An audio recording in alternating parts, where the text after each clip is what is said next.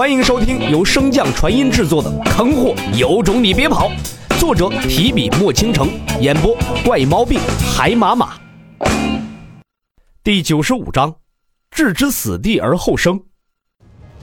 就在这生死紧要的时期，变异突起，只见洛尘的金灵根自主浮现，一尊白虎的头影威风凛凛地傲立于虚空中。伴随着他的出现，无元素的空间山洞瞬间便被金元素充斥，成为了金元素的海洋。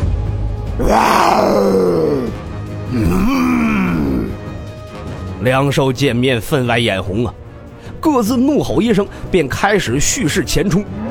眨眼间，便撕咬缠绕成了一团依旧没有灵力的小透明骆某人根本就没有资格参与到这场战争中。只能小心翼翼地贴在一处角落中瑟瑟发抖。随着身上逐渐挂红，两兽的厮杀也变得更加凶狠起来。一时间，真假难辨的兽血洒满了整个山洞。最终，白虎还是保住了神兽应有的尊严，将那马面巨兽的前臂双双扯下。马面巨兽痛吼一声，便不再与白虎正面硬刚了。开始借用空间瞬移的灵活性，不断的偷袭骚扰。原本极占优势的白虎瞬间落入下风，束手无策的他只能连连怒吼出声：“我需要你帮忙牵制他。”白虎的声音在洛尘心底响起，毫无灵力的洛尘只能猛翻白眼儿：“你需要假装被他吞掉，本座瞬间回到你的本体，从内部将他击杀。”洛尘看了一眼马面巨兽那一嘴长达数尺的尖牙，心中是一阵胆寒呐。这要是被咬一口，那下辈子不只能在床上过了。再看那白虎，在马面巨兽的偷袭下，已经有多处的贯穿伤，原本极为漂亮的双翼也被生生的折断了一只。洛尘一闭眼，脚一跺，向前走了几步，便开始骂起山门来。长得这么丑，你还好意思出来混啊？你瞅瞅人家白虎多么威风凛凛，再看看你，是不是鹿和马杂交没生好啊？啊？嗨，你还敢瞪眼睛？眼睛大了不起啊？信不信我给你抠出来当电灯泡用啊？那马面巨兽以为这是白虎给他设的分心奸计，所以并不予理会，反而是更加狂暴的进攻，打得那白虎是节节后退。洛尘见拉仇恨无效，便心生一计。没有元素没事啊，但是你挡不挡得住炸弹呢？洛尘自储物戒中取出了数枚改良过的炸弹，朝着那马面巨兽身边丢去。不明何物的马面巨兽自然不会让其近身，一道吐息轰向那飞来的炸弹。然而，轰！被外力施压的炸弹齐齐的爆炸开来，威力虽然并不大。但是声音却是洪亮至极！极为恼怒的马面巨兽终于是对着洛尘忍无可忍了，转头向他攻来。洛尘假装逃跑，以消除他的疑心。果不其然，这马面巨兽对洛尘此举并没有什么怀疑之意。机智鬼才洛某人也不负众望，被马面巨兽一口吞入腹中。太小，没脚。一顿撞击之后。彻底稳定下来，洛尘这才打量起四周。如今他所在的并不是想象中马面巨兽的胃，而是一处特殊的封闭空间。此处没有血肉，更是无脏器，有的只是浅浅的银白色。正在洛尘好奇时，一阵猛烈的罡风刮过。虽然肉眼难见，但是洛尘感觉到似乎有什么东西正在靠近。不敢耽搁，更不敢用自己的小命做赌注。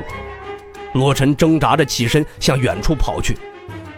双脚所踏如同镜面，却有水波似的波纹随着洛尘的动作不断的向远处扩散而去。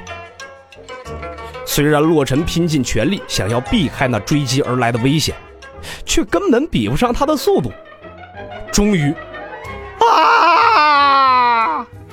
机智鬼才骆某人再次陷入了无边的痛苦之中，浑身上下如同刀割，犹如针刺，是无孔不入。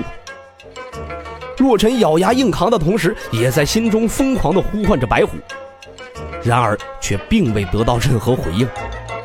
一个大大的问号浮现而出，直至充斥洛尘的整个脑海。我不会又被坑了吧？随着洛尘昏死过去，外面原先拼死拼活的两只巨兽早已经停手霸占了。此时更是像老友一般，心有灵犀的对视一眼。那马面巨兽率先开了口：“晕过去了，不应该先给他一点提示或者适应的时间吗？”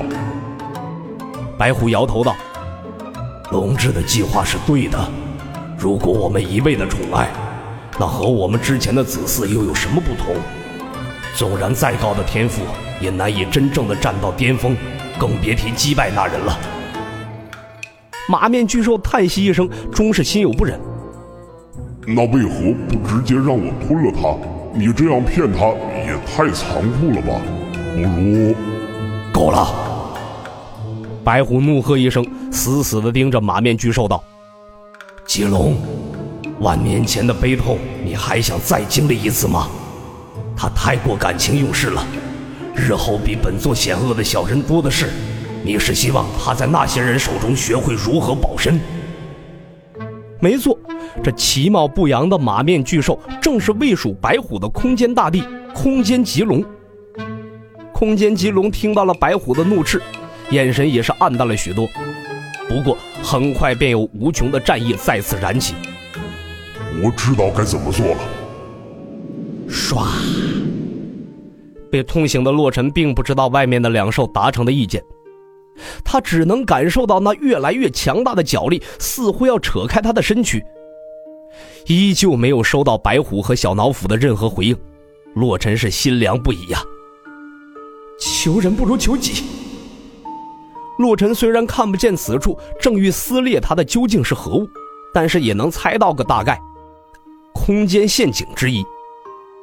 至于是空间漩涡还是特殊的空间风暴，洛尘便无从辨知了。